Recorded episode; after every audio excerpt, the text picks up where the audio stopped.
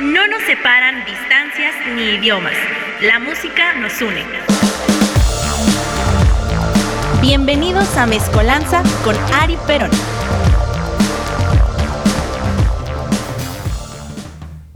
4 con 16 de la tarde, tempranito empezamos este programa de la cuarta temporada de Mezcolanza a través de Radioland. ¿Cuarta, tercera temporada, chino? Tercer temporada. Ah, perdón, siento que ha pasado muy rápido el tiempo aquí en cabina con ustedes, con toda la comunidad de aquí de Radioland. Muy emocionados de empezar tarde otra vez, como no, que no se pierda esa bonita tradición de empezar tarde los programas. El día de hoy, pues estoy bastante feliz, muy bien acompañado como siempre por mi querido Chino Reyes en los controles y selección musical bastante fina de todos los programas y también con mi querido Rafita Tinoco que está aquí haciendo el enlace en vivo a través de Facebook Live al cual ya se pueden ir uniendo a través de la página oficial de Radio Land. Así la pueden buscar. También nos pueden escuchar a través de la aplicación gratuita, repito nuevamente, aplicación gratuita Listen to My Radio en el cual escriben Radioland MX en el horario del programa que ustedes quieran escuchar y lo van a poder escuchar pues bastante chingón. No tiene pedos esa aplicación. Eh, las canciones no le bajan el volumen ahí por eh, cuestiones de copyright. No pasa nada. Ahí todo es legal, todo es derecho. Pero aquí si quiere que exista la interacción, si quiere comentar, compartirnos algún comentario coqueto, pues nos puede ver a través de Facebook. Y algunos segmentos especiales pues se publican en la página de Instagram de Radioland eh, ¿Cómo podríamos denominar a eso, chino? Esos eh, momentos chéveres fuera del aire. Esos pequeños videos de un minuto que se suben a las redes, las, la, como la contracrónica, ¿no? En fútbol picante, del Cuau, etcétera, etcétera. Así, la contracrónica de Cristian Núñez, del Ari, de los Dam, etcétera, etcétera. Pero bueno, el programa de hoy está bastante fresco. Hoy es un programa eh, bonito, que va acorde al clima. No un calor infernal, pero sí algo tolerable, que se disfruta. Y es que bueno, eh, a pesar de que la selección musical del día de hoy es bastante efímera, eso no le quita al programa pues la intensidad que va a tener o que ha tenido desde su primera emisión. Al contrario, cuando termine este programa pues usted va a salir disparado a YouTube, a Spotify, a Mixup, a Georgetown Records o a cualquier lugar donde usted pueda conseguir música, incluso al tianguis de la cháchara de su colonia. Que por cierto, eh, ayer se me olvidó postear eh, eso precisamente en mi Instagram o Facebook. Eh, ¿Cuál es su tianguis de cháchara preferido? Pero déjeme decirle el motivo detrás de esta pregunta pues siempre hay historias entre melómanos, entre gente amante de los discos, pues que se llegó a encontrar alguna joyota, pues en esas cajas de casi casi de huevo bachoco, o de huevo San Juan más bien, de esas que usan los provincianos para viajar. Ahí pues encontraron un vinil extra raro de Tears for Fears, de Pink Floyd, etcétera, etcétera, pues a precio de gallina flaca. Y la neta yo no he tenido tanto esa suerte, sí la he tenido, pero en Mix Up eh, o en Georgetown Records, que le mando un saludo a mi querido Alex, donde quiera que esté, que también hace radio a través de la Bestia Records, música basura para oídos finos. Un eslogan más que coqueto, ¿no? Así que si usted tiene la oportunidad, pues dejen en los comentarios cuál es su tianguis de cháchara favorito, donde ha encontrado música para que pues me pueda dar un rol y pues seguir encontrando joyas. Así que bueno, sin más ni menos, ¿de qué va el programa del día de hoy? Pues el programa del día de hoy, aquí vamos a montar olas. En la oficina, en la cabina, en su call center, desde donde nos esté escuchando, su auto, su patio, donde sea que nos escuche, usted va a agarrar su tabla y va a montar una ola gigante. Porque el día de hoy la cita en Mezcolanza va a ser el surf. Hoy vamos a hablar de surf, temas instrumentales, que realmente no es al 100% instrumental. Siempre se agregan unas cuantas vocecitas, algún corito, un estribillo coqueto, pero la mayoría de canciones surf son instrumentales. Así que el día de hoy pare la oreja muy bien, límpiese bien los oídos porque nos toca disfrutar y apreciar realmente la fuerza de los instrumentos. Pero como siempre vamos a recordar y a conocer la historia de este género musical que en nuestro país conocemos bastante bien. Está de más comentar que este género tiene una relación con el deporte. Sin embargo, eh, pues vamos a hablar de eso un poquito más adelante, en el siguiente bloque, para ser preciso. En particular del condado de Orange y otras áreas del sur de California. Pero vamos a indagar, como ya dije, de eso en el siguiente bloque. El género fue muy popular entre 1961 y 1965. Posteriormente se recuperó y fue muy influyente en el rock, como música con referencias al sol y la arena, las carreras de coches trucados y los bólidos, y de un modo menos directo al sexo. Era una música californiana que sirvió de banda sonora para las películas playeras de la época, así como de documentales como The Longest Wave de Joe Berlinger, estrenado el 13 de noviembre de 2019, o Crystal Voyager de David Elphick, cuyo estreno fue el 5 de septiembre de 1973, que celebraban al surf y el estilo de vida asociado con este deporte. Se pueden considerar dos tendencias principales, el surf rock, instrumental en gran medida con una guitarra eléctrica o un saxofón tocando la melodía principal, representada por primera vez por artistas como Dick Dale and the Deltones, y el pop surf vocal, que incluye baladas y música de baile, a menudo con armonías fuertes que son asociadas principalmente con la legendaria agrupación The Beach Boys. Muchas bandas de surf notables han destacado por manejar bien ambas tendencias, de modo que la música surf se suele considerar como un solo género a pesar de las variedades de estilos, lo cual no suele pasar, por ejemplo, en géneros como el reggae. Hay agrupaciones que hacen solamente roots, otros hacen dub, pero eh, intentan llegar a otro género, a otro subgénero ligado y no le sale tan bien. Sin embargo, en el surf esta versatilidad se puede dar bastante bien, lo cual agradecemos muchísimo todos los que somos amantes del género. Pero antes de seguir, pues mi querido Chino, mi querido Rafita, ¿ustedes les late el surf? ¿Son, son fanáticos del género musical o no le entran? Mi Pues, querido Chino. Yo, yo tengo como. No sé si estoy muy alejado de, de esos escenarios o no sé. Pero cuando era joven, yo me acuerdo que había mucho, mucho surf, muchas tocadas de surf. Mucho también ska. Pero bueno, prefiero no al surf. Pero siento que ahorita ya no hay como. Vaya, más allá de los Tacapulco, los exquisitos. em, como esos, como que no. Siento que no. No, no ha habido más surf en México. Desde mi percepción, desde mi burbuja que no he visto, sí. Pero tú, tú precisamente viviste en tu juventud. ¿Hace cuántos años aproximadamente, Chino? No, bueno, hace como 15. O sea, Hace cuando, iba en la 15 prepa años. eran los toquines de surf. De era- surf. Ajá. Muy bien, hace Que, 15 que aparte años. to- todos, todos co- cobereábamos junto con Rafita. eh, pues las de los Tacapulco. Pues sí, era como muy, muy padre. ¿También ibas en la prepa, mi querido Rafa? Sí, sí, pasé por la prepa, así como ves. Sí, sí. De noche, pero pasé.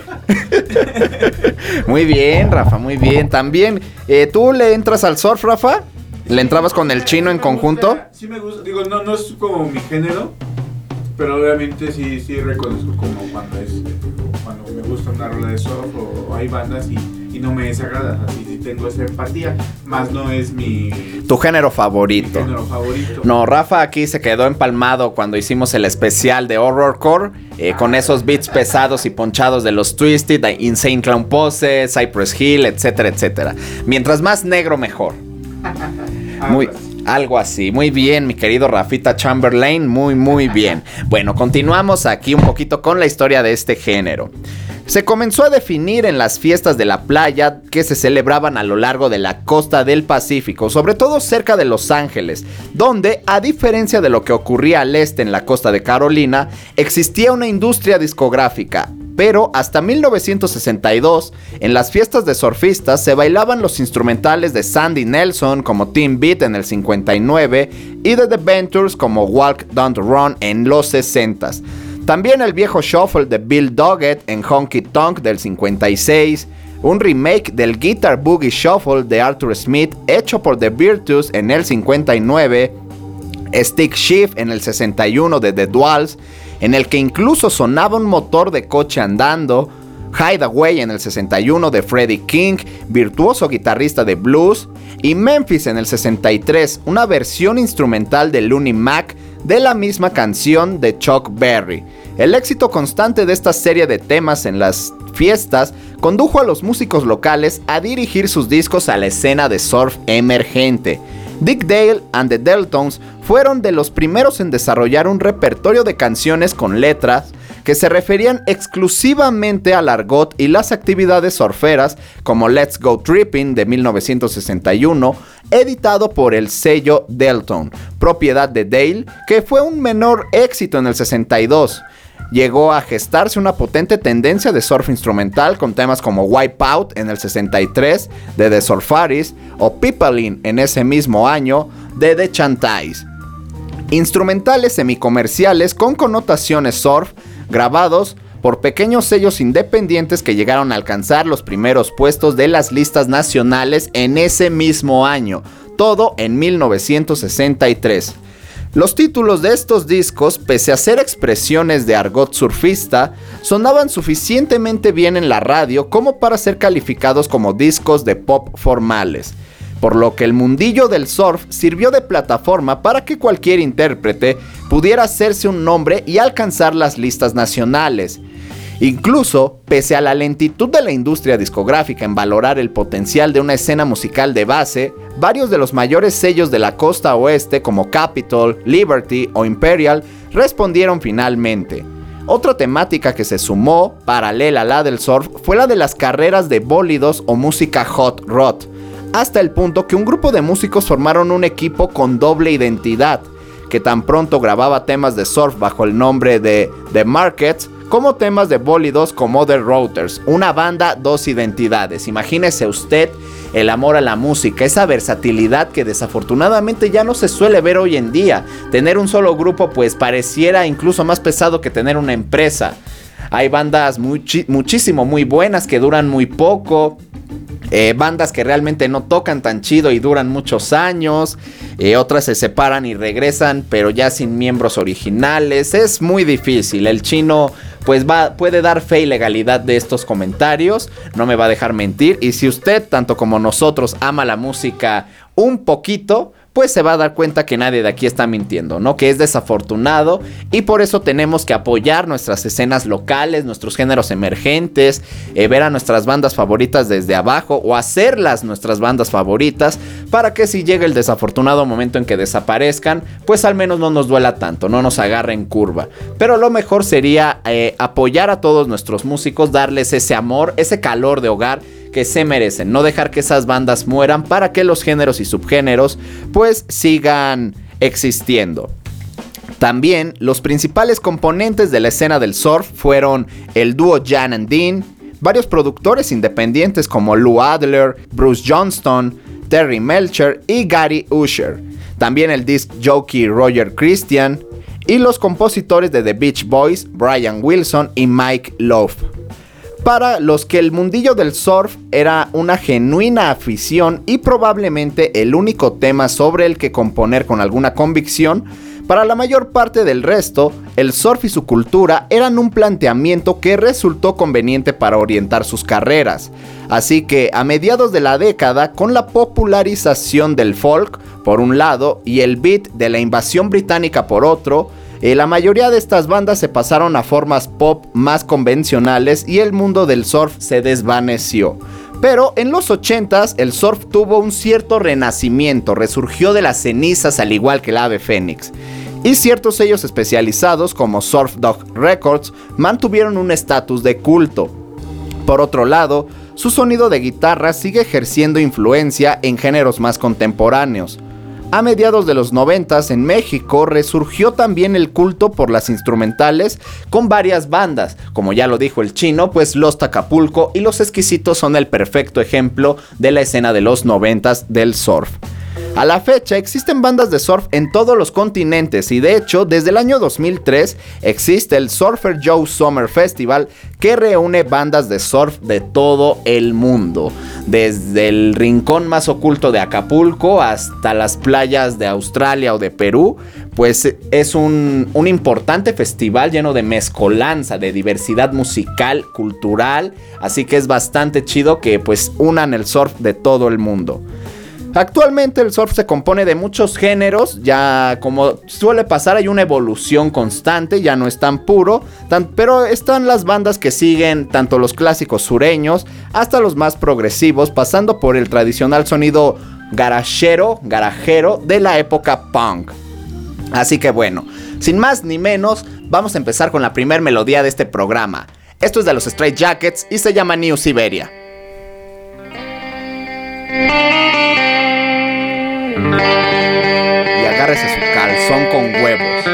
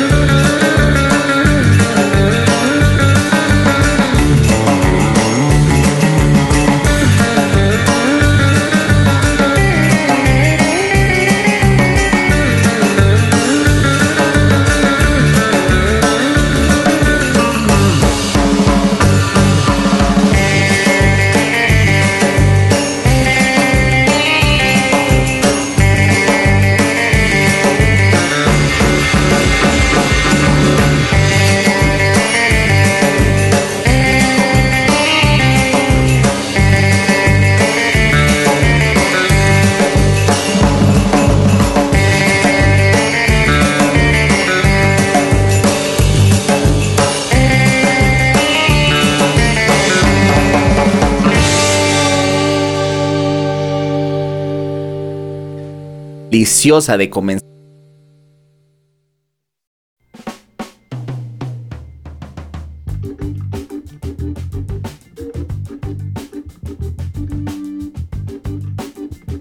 Es interrumpiendo el programa en vivo, pues también les mandamos un afectuoso saludo, claro que sí. Ahora nos toca hablar un poquito de los Strike Jackets. Eh, pues una banda, no me atrevería a decir de culto, pero sí muy respetada por todos los fanáticos y músicos de surf mexicano y también de otros países. Son una institución realmente. Eso es lo que son los Strike Jackets para el surf. Y bueno, es una banda muy respetada, muy querida por nosotros, eh, ya que son oriundos de Nashville, Tennessee, se formaron en el 88.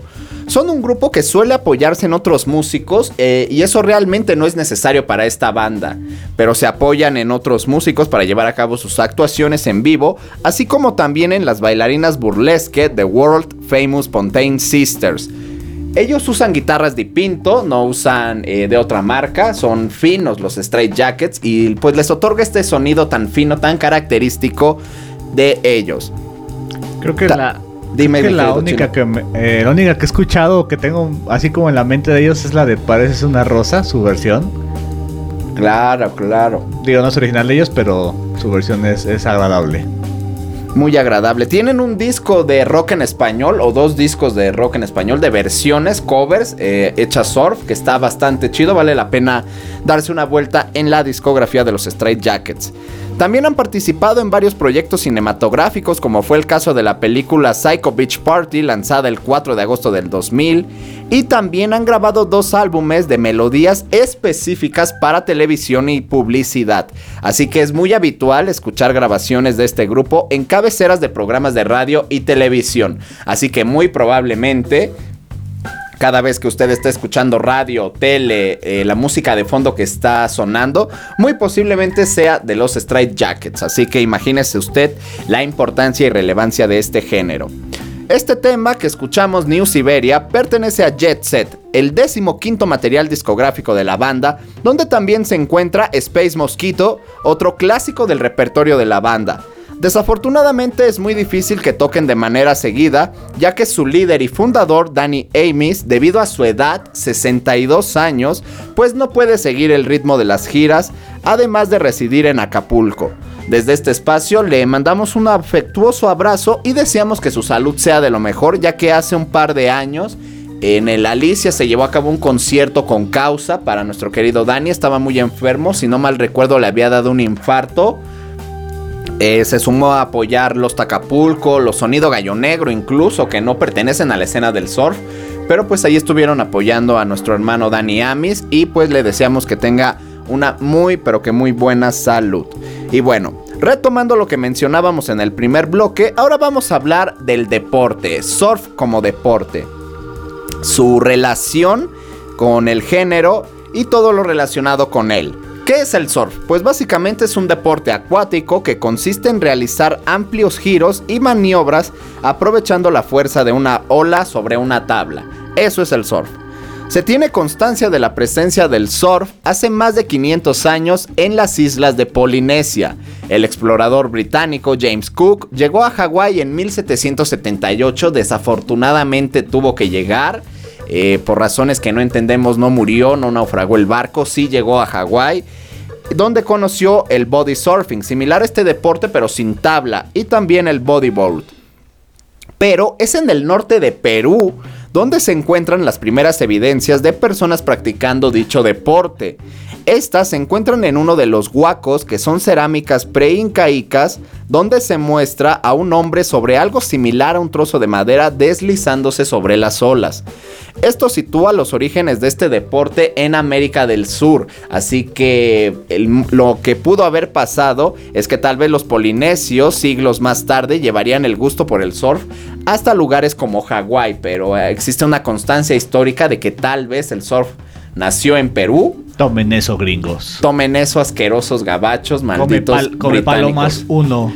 Come Gringo palomas cero. 1, gringo 0. Come sushi 1 y el resto del mundo 0. Muy posiblemente el surf sea sudamericano, así que qué orgullo. Realmente qué orgullo que las bases de algo hayan sido aquí. Qué orgullo para Latinoamérica. Tiempo después de la llegada de Cook, desafortunadamente, como todos deben de intuir, las culturas autóctonas hawaianas fueron reprimidas y este deporte cayó en decadencia.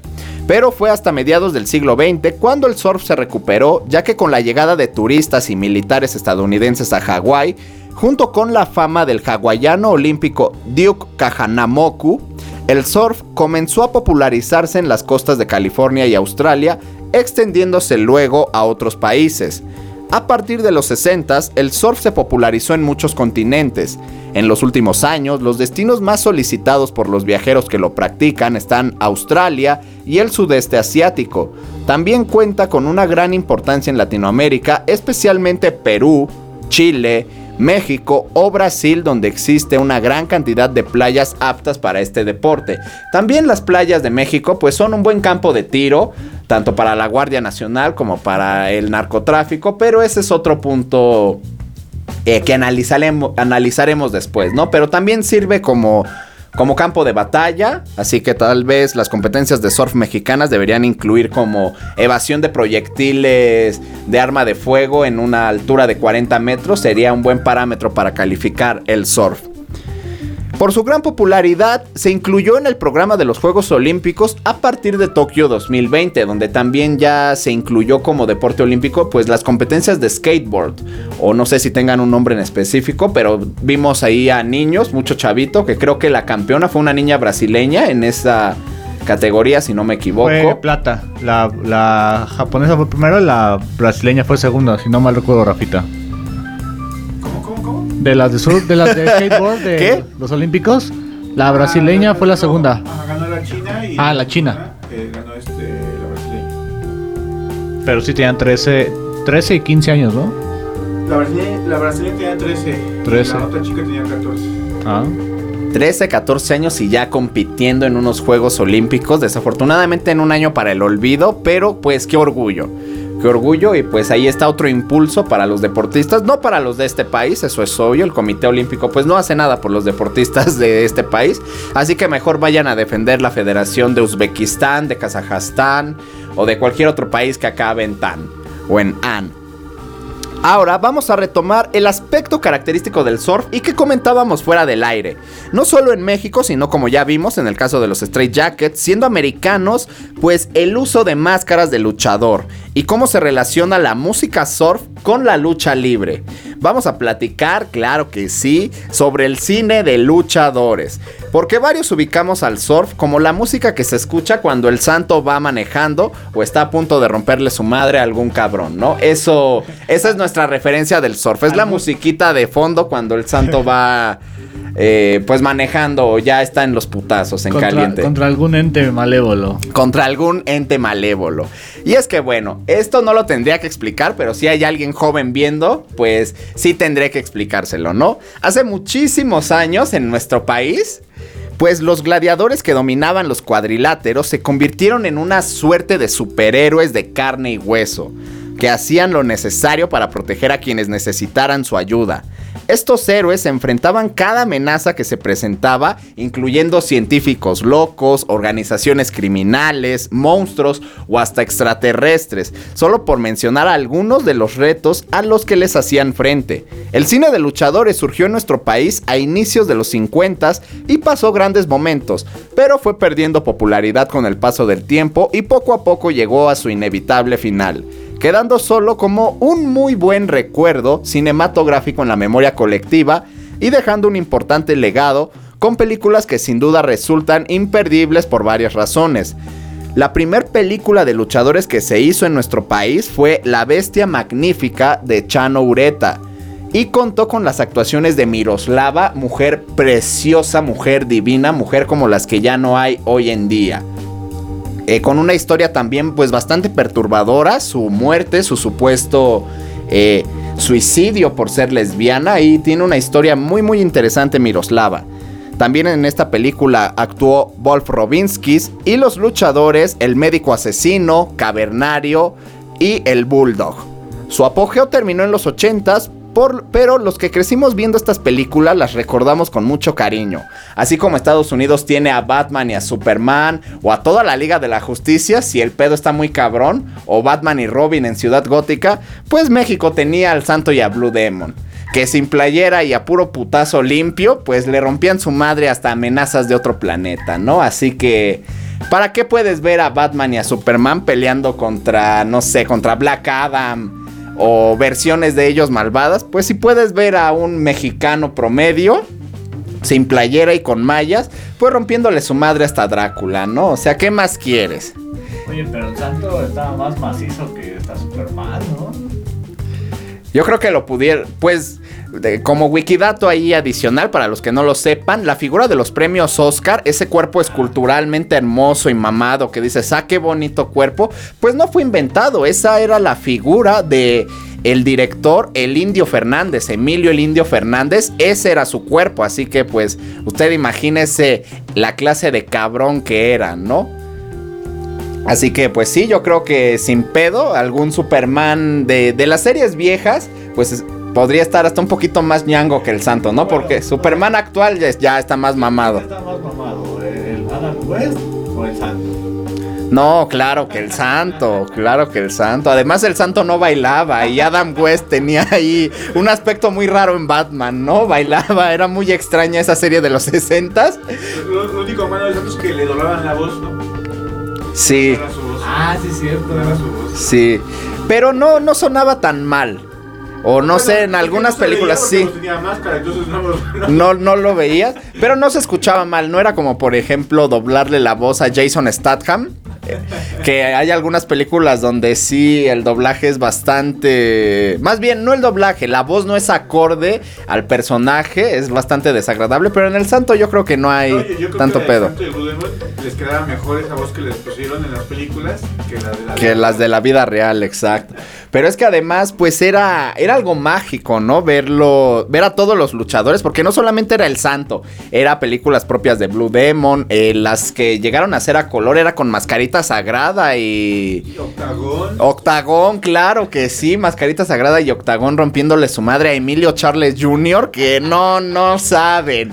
Para que, ¿cuáles películas de Jodorowsky? ¿Cuáles películas de Andrei Tarkovsky? De A24? No, la verga. Octagón y Mascarita Sagrada eran de verdad la pinche punta del tren cinematográfico en este país. Pero bueno, eh, si usted tiene una película favorita de luchadores, por favor déjenosla en los comentarios. Si usted le gustan, las ve con nostalgia, le da pena ajena, no sea usted bobo. Aprecie las cosas bonitas que tuvimos en su momento. Yo tengo que decir que la favorita, no he visto todas, pero una que sí me encanta es El Santo contra el, contra el Estrangulador o contra el regreso del Estrangulador. No, es una joyota. Joyototota. No, no se puede decir más. Pero aparte eran rivales, ¿no? O sea, en el cine eran rivales Blue Demon y. Y el Santo, sí, claro. porque. como Jorge Negrete y, Canti- y Pedro Infante eran rivales. Y bueno, también de eso pues surgieron otras cosas tal como el Santos, la tira cómica de Gizzy Trino, está el enmascarado de plata, pues donde el Santos pues es un pinche alcohólico gordo que se enfrenta a zombies de Zaguayo, también surgió Nacho Libre, claro que es una inspiración de todo de todo ese cine de luchadores, eh, videojuegos, está, hay un videojuego para 360 de la AAA de hace muchos años que está súper coqueto, por el Doctor Morales.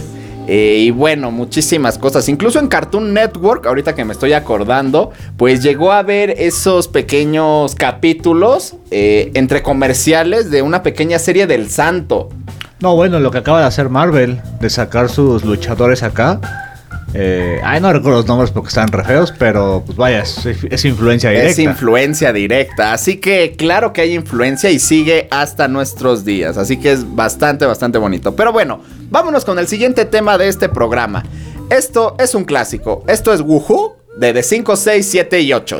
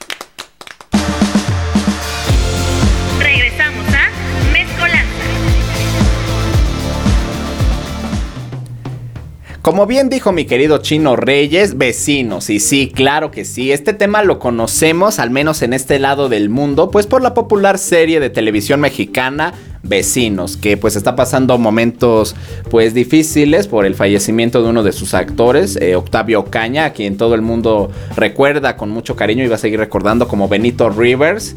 Eh, muy desafortunado lo que pasó. Eh, como siempre, ¿no? Es un asco el establo de México. Las autoridades, si se les puede denominar así, pues deleznables, eh, analfabetos con poder y armas, pues ¿qué puede, qué más podemos esperar como sociedad en el Estado de México? Muy lamentable su situación. Pero bueno, este tema eh, pareciera, antes de que usted pueda pensar o si quiera susurrar algo, déjeme decirle que está mal. Todavía no ha pensado nada, pero está usted mal. Porque esta canción es un cover. Sí, es un cover. Es eh, las chicas, o bueno, las en ese entonces chicas, pues tomaron este tema de la agrupación americana The Rock Athens que se creó en el 56 y el tema se grabó en el 59. Así que las 5, 6, 7, 8 lanzaron su propio cover dándolo a conocer masivamente en su EP Bomb the Twist de 1996. Así que el tema se creó en Richmond, Virginia a finales de los 50 a finales de los 90 llegó a Tokio, capital de Japón, y regresó hasta América Latina. Y esta canción sigue rodando eh, en versiones de muchísimos grupos, pero fueron estas chicas asiáticas quienes difundieron la canción masivamente. Este grupo se creó en el 86 y además de ser conocidas por ese cover, también lo son por otro cover llamado I'm Blue de Gong Gong Song de las estadounidenses de iKids, así como por su breve aparición, su breve cameo en la película Kill Bill Volumen 1 del maestro Quentin Tarantino, estrenada en el 2003, donde se muestran tocando en una Isayaka, que es un típico bar o restaurante nipón, eh, donde normalmente pues los japoneses cuando salen de trabajar van ahí para comer, echarse una cerveza o algo y se van a su casa. En toda su vasta trayectoria, su primera presentación en nuestro país fue el día sábado 18 de marzo en el Vive Latino del año 2017, Obviamente estuvieron en el escenario principal, siendo el segundo acto, ya que abrió actividades el colombiano Estemán. Tocaron solamente 45 minutos, pero fueron unos 45 minutos de lo más enérgico y de lo más lindo. También estuvieron acompañadas de los también colombianos Doctor Crápula, los regiomontanos del Inspector, los asquerosos y deleznables Caligaris. Saludos a Viri Razo, donde quiera que esté, le mandamos un abrazo y una patada, claro que sí. También los argentinos, los fabulosos Cadillacs. Este fue su último Vive Latino hasta su separación. Van a regresar el próximo año. Esperemos, si no se muere Chancharrul o, le da COVID a Vicentico, esperemos que regresen. Y también Prophets of Rage cerró las actividades de ese Vive del 2017. Así que pues ahí está el, wikidato histórico para que usted ya no diga que esta canción es solamente de la serie Vecinos o que es de las 5, 6, 7, 8. Pues no, es de Rock Teens, un grupo del año 1956 que se formó en Nashville, Tennessee. Y nos tenemos que ir otra vez. Nos vamos con otro tema. Esto es algo más macabro. Esto es A Fistful of Terror de The Bómboras. Estás aquí en Mezcolanza a través de Radioland.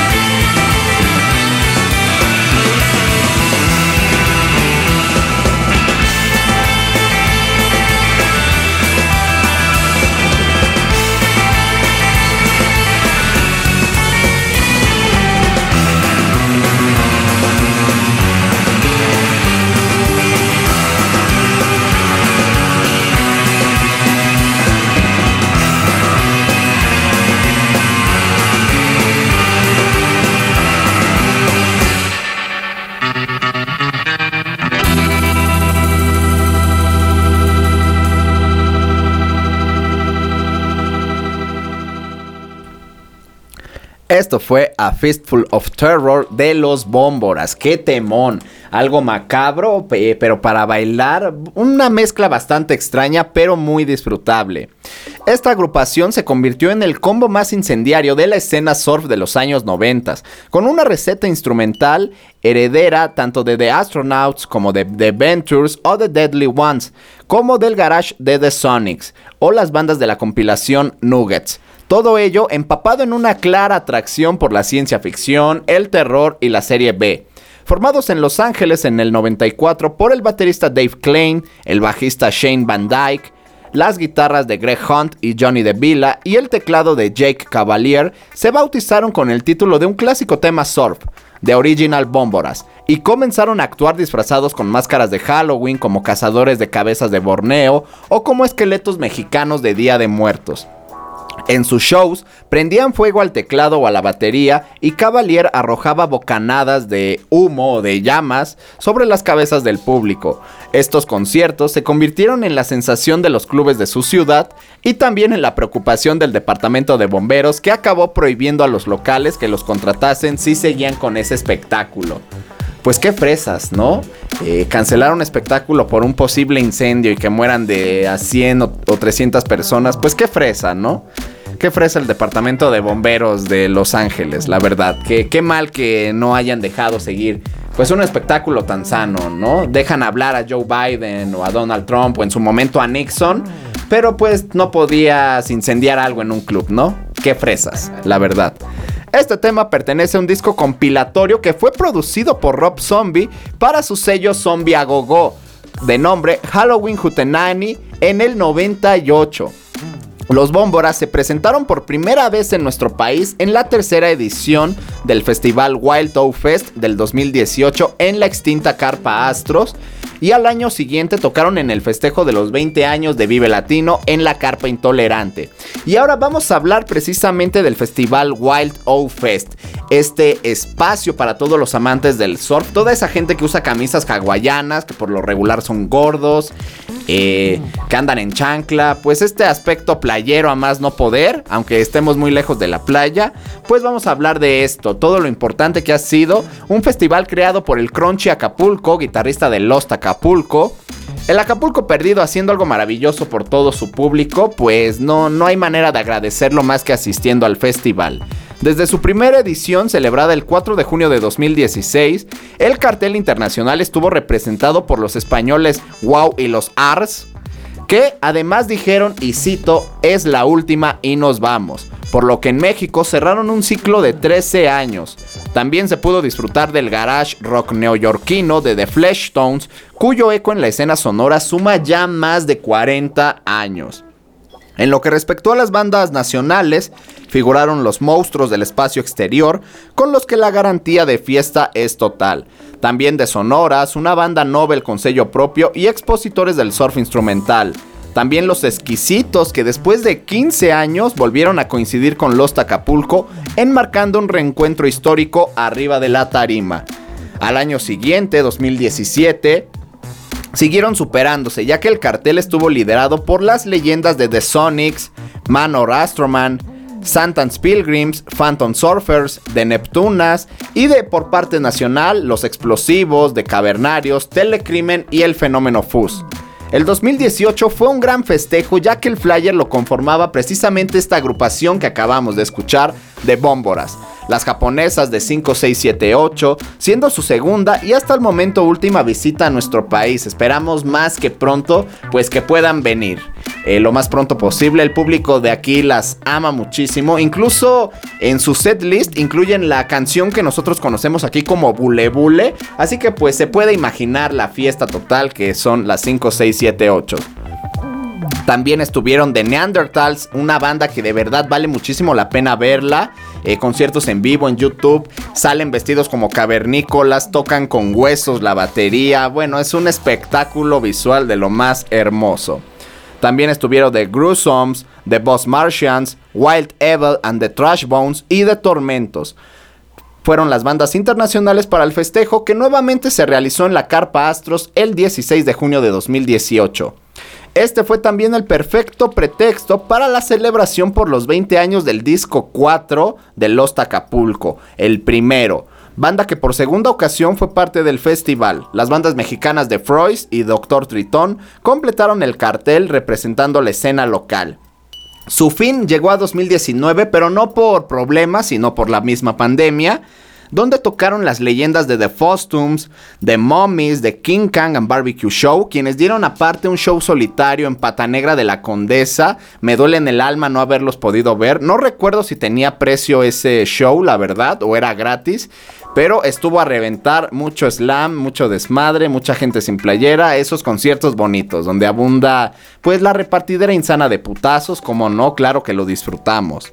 También tocaron de Goris, Dávila 666, Doctor Explosión, The Surfragettes, The Phantom Fur, Vivan the Sect, The Centellas, Los Pegajosos y Talasis en el pabellón Cuervo, porque ya la Astro ya no existía, desafortunadamente cerrada, porque resulta que el lugar no tenía ningún permiso, o muy poquitos, pero yo creo que no tenía ningún permiso, pero era un lugar magnífico, la Carpa Astras ubicado en Tlalpan, muy cerca del Metro Villa de Cortés. Lindísimo lugar, maravilloso, excelso. Donde pues llegué a disfrutar grandes actos. De música, claro, grandes actos maravillosos. No, era un lugar hermoso, Rafita. Llegué a ver a Defcon 2 en la Carpa Astros. Eh, llegué a ver ¿Qué, cosas llegué a ver en, en sobre calzada de Tlalpan a la altura del metro Villa de Cortés, ¿no?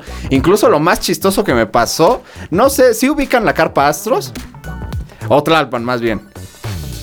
Las dos. muy bien, Rafita, muy bien. Un hombre de culto. La carpa Astros donde daba de enfrente al escenario de fuera, no de adentro, de fuera. Eh, en la parte de atrás hay un hotel. En ese hotel, yo me acuerdo que hospedaron a Defcon 2. En el hotel que da enfrente a la. Bueno, de lateral a la Carpa Astros, ahí los hospedaron. Y fue así de. ¡Wow! ¿Qué? ¿Para qué ahorrarse? ¿O de qué manera me ahorro el transporte? No, no quiero. Estoy en Tlalpan, hay hoteles, hay uno a dos minutos de distancia de aquí soy, caminando. Y para mí fue, wow, lo más maravilloso que me ha pasado. No creo que se haya disgustado Defcon 2, a no ser que quisieran dormir y no los dejaran, pero pues yo creo que, que han estado en lugares peores, ¿no? Así que muy, un lugar muy, muy chido que ojalá pueda retornar pronto. De verdad era un destino súper chido. Salir a las once y media estaba increíble porque tienes el metro enfrente. Salir hasta al 10 para las 12 era maravilloso. Así que es un espacio que ojalá pronto regrese con toda la fuerza. Y bueno, nos vamos con la siguiente canción de este programa. Esto es de The Phantom Four, esto viene desde Amsterdam, Holanda y se llama Tiempo de Revancha. Estás en Mezcolanza en el especial de Surf a través de Radio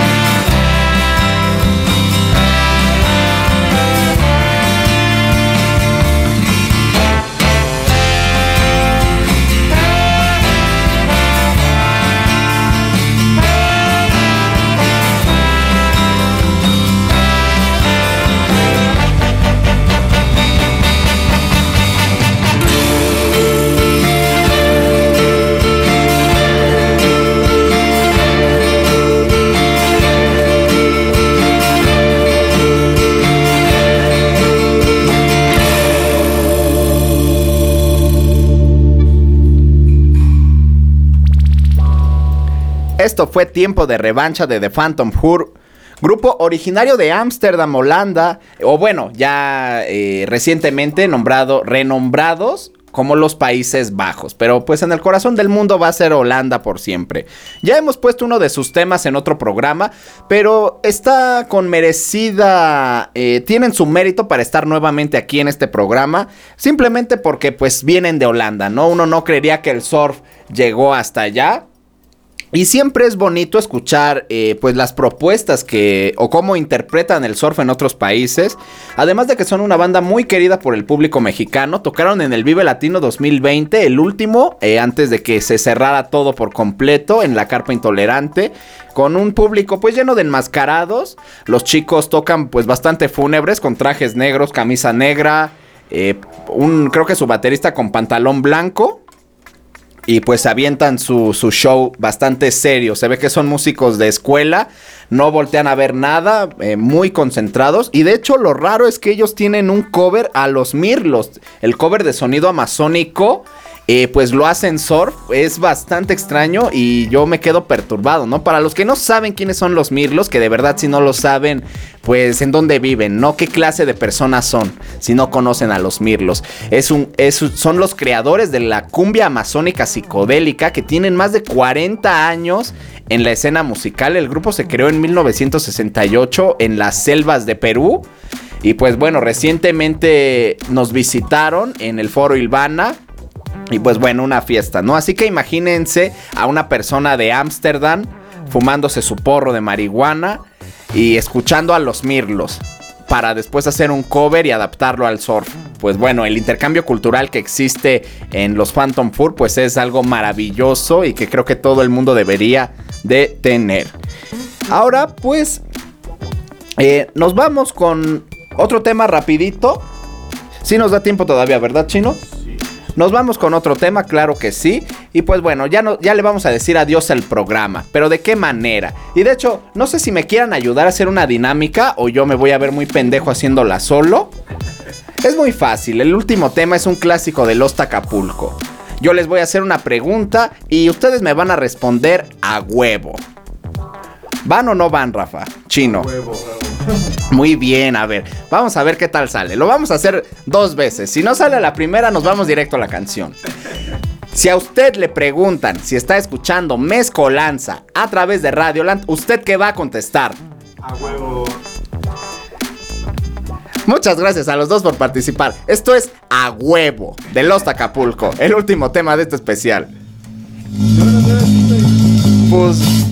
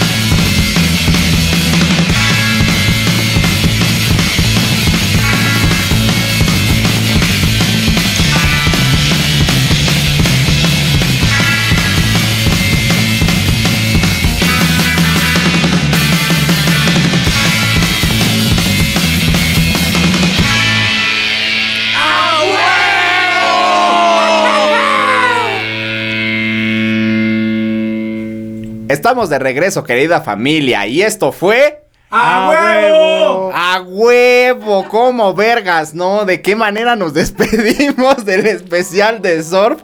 Ay, qué cagado. Qué bueno que esto queda registrado en video. Qué lindo, qué divertido. Muchísimas gracias a Rafa que abrió más los ojos. En vez de abrir más la boca, Rafa abrió más los ojos para mostrar esa, esa expresividad. Muchas gracias. Pero bueno, antes de irnos, pues toca recordar un momento triste como cada programa, eh, pues recordar la situación de nuestro hermanito Gerardo Pimentel Fernández, alias el Sopi, quien ¿Quién es? Para los que no sepan que estén en este programa, pues es el bajista y vocalista de Rastrillos, agrupación de reggae que tiene más de tres décadas en la escena de nuestro país, así que son un bandón. También es cofundador del movimiento Rasteca y conductor de los programas de Reactor 105.7, Reggae Evolución y Visitlán. Eh, Reggae Evolución lleva más de 25 años al aire también el Sopi es tallerista de Faro de Oriente en el taller de producción radiofónica y también de música. Es miembro fundamental de la escena alternativa y de la cultura reggae de nuestro país. Eh, nuestro gran amigo y maestro hace unos hace un mes aproximadamente pues le detectaron leucemia y pues eh, desafortunadamente Sopi al pertenecer al sector artístico, pero me parece algo absurdo que perteneciendo a Reactor a, al IMER, al Instituto Mexicano de la Radio, pues no tenga seguro social. Eh, la mayoría de todos. La gran mayoría, si no es que todos, pues 25 años otorgándole tu trabajo a, a, un sitio y que no te den seguridad social, pues es algo en lo que deberíamos poner atención, ¿no? Eh, y pues bueno, obviamente pues lo trataron en un espacio, en un hospital privado, pues los medicamentos para los que tengan eh, un familiar con cáncer o lo hayan tenido, pues saben el problema y lo inaccesible que son estos medicamentos. Afortunadamente se están haciendo muchos shows, eh, muchas cosas interesantes para nuestro hermanito Sopi. Así que rápidamente les voy a decir que se está llevando a cabo una rifa que va a terminar el 12 de diciembre. Si usted es ganador y su folio coincide con los últimos tres dígitos de la Lotería Nacional, pues usted se puede ganar uno de los seis combos que está pues lanzando toda la banda, ¿no? Y pues yo creo que nada más les voy a dar el nombre del primer combo. ¿Y qué es lo que usted se puede ganar si llega a ser el premio mayor? Pues lo que se puede ganar usted es nada más y nada menos que una sudadera autografiada por todo el Panteón Rococó que va a tocar pues todo este todo lo que le resta la semana en el Foro Sol también una chamarra de la tremenda corte.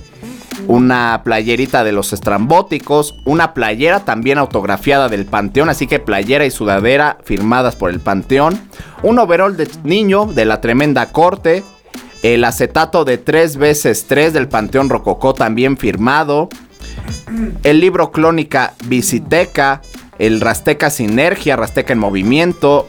Los siguientes discos el Tour Canadá de los Rastrillos, el cassette Pericles y la Impredecible de los Yerberos, los 25 años del antidoping, eh, Mil Ritmos de Tapa Group, Somos la Fuerza de Mexican Sound System, Estamos Presentes de Sangre Maíz, Renacer también del antidoping, eh, Friendly y Free de Sangre Maíz, Punto Negro de Tapa Group, Voces Calladas de Sangre Maíz, el bipolar del Yucatán a Vientos del Mar de los, de los Vega, Resistencia de los Yerberos, Agua de Naina, Las Bodas Químicas de Juguete de Troya y algunas cositas de Iguana Reggae, de Unidop Estación, Error Moore, Ayel, Olinka, en el juego del DOP del maestro Matt Professor, Solo Eslameros No Nenitas del Yucatán a y la película DVD de Camino Rojo de Tribu. Este es el primer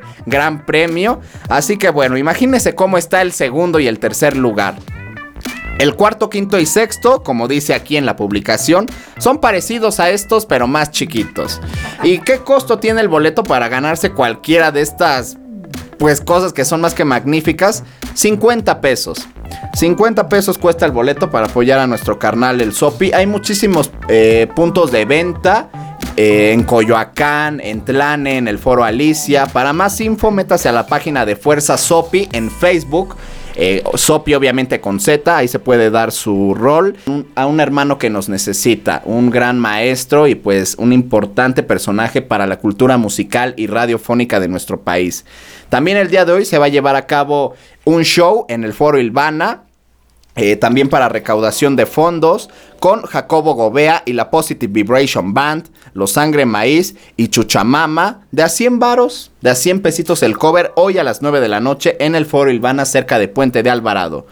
Y también, eh, pues el día 5 de diciembre también se llevó a cabo uno en el Dread. Así que bueno, hay que estar atentos y en la medida de lo posible, pues apoyar a nuestro hermanito Sopi. Eh, le dejo el número de la tarjeta de débito a donde si quiere usted donar, hacer algún donativo, pues será muy bien recibido. La tarjeta es Citibanamex al número 5204 1647 4030 2192. La clave es 0021 894 76 61 94 058 al nombre de María de los Santos Rivera, compañera de nuestro hermanito Sopi. Así que desde aquí le mandamos todo el amor, todo el apoyo y pues que va a salir adelante de esta terrible enfermedad. Nosotros ya nos vamos, le les agradecemos muchísimo eh, que nos hayan prestado su tiempo, que hayan disfrutado del especial de surf. La próxima semana no se la pierda, le vamos a hacer caso al chino. Ya está ahí cocinándose el especial que pidió el chino, así que hay que estar atentos. Yo soy Ari Perón, sí, Antes, antes de que vengas aquí con con tu choro. Y la- las peticiones aquí a tu chingada madre, dice que hagas un especial de los Ramones o de Polla Record. Algo de punk, claro que sí. ¿Por qué no? Vamos a hablar de, de la polla, de Ramones, algo vasco. ¿Cómo no? Ahí lo, lo tenemos contemplado. Claro que sí. Saludos a todos, gracias a toda la gente que se sumó. Eh, síganme en Instagram por si quieren seguir sabiendo qué, qué cosas hay. Eh, a través como Ari Perón L, así me encuentran. Gracias al chino, gracias a Y si Rafita. quieren ver cómo Ari se enoja con la vida. Y si quieren ver cómo hago corajes por los cargos de Ocesa y de los videojuegos en PlayStation Store, pues ahí estoy para hacerle su rato feliz, su rato ameno. Nos vemos el próximo jueves en punto de las 4 pm. Cuídense mucho familia. Paz.